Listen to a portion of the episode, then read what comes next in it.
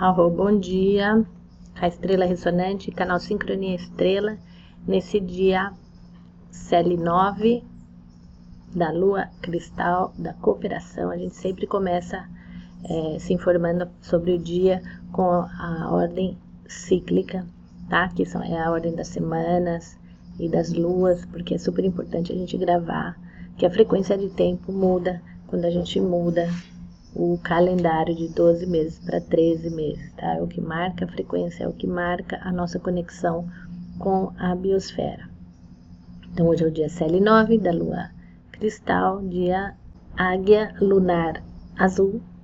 Polarizo com o fim de criar, estabilizando a mente. Selo a saída da visão com o tom lunar do desafio. Sou guiado pelo poder da realização.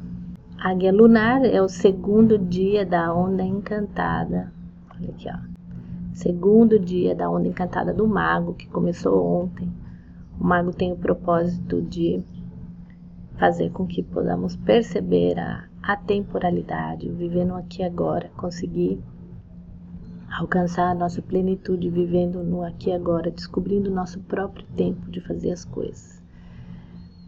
E a nossa conexão, né, com com esse não tem. Então, no, no mago magnético é o propósito, o lunar é o desafio.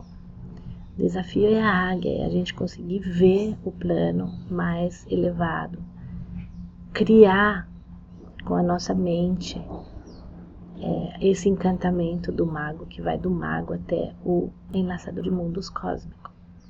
Poder da visão, águia lunar azul, vendo de um plano. Esse é o Mudrarag, vendo com um plano bem longe. A águia está lá no céu, ela consegue ver uma formiguinha no chão, então ela precisa conseguir ver profundo, baixar a visão. Qual vai ser a tarefa? Como vai ser realizado e, e o que precisa ser baixado dessa visão para o plano terrestre? E o análogo dela é a semente lunar, que é o foco, né? Ela tem que estar tá lá em cima, mas ela tem que focalizar num ponto. E o antípoda é a serpente, que é o físico, é mente e corpo, tá?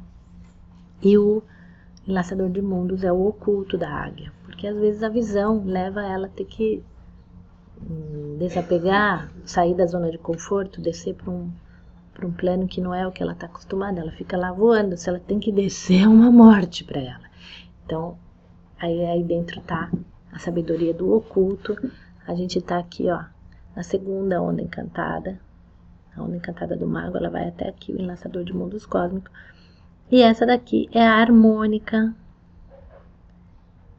Expressar a inteligência do serviço tá? Aí aqui temos o guerreiro, é, a harmônica vem de caminhante do céu cósmico até amanhã, que é o guerreiro elétrico. Essa é a segunda onda encantada do castelo vermelho. E para quem está seguindo o Telectonon, tcharam! A gente já está aqui no cubo do guerreiro na posição 3. A posição 3 do cubo, ela está conectada também com o ano. 3 do cubo, né? A gente tem vários níveis, então conecta aí, vamos ver se você lembra qual foi o terceiro ano do cubo da lei de 16 anos, para quem está ligado nas informações um pouquinho mais avançadas. E a gente tem aqui fluxo galáctico kármico, fluxo solar profético, Pacavotan avançando na sua caminhada pelo tubo por onde fala o espírito da Terra.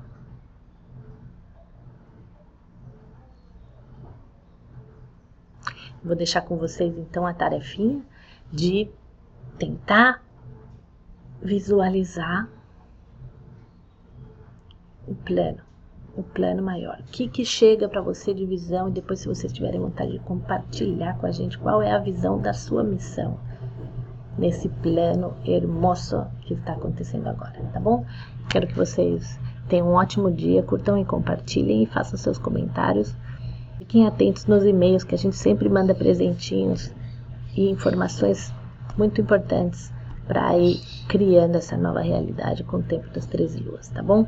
Um abraço para todos, Arro em Laquete.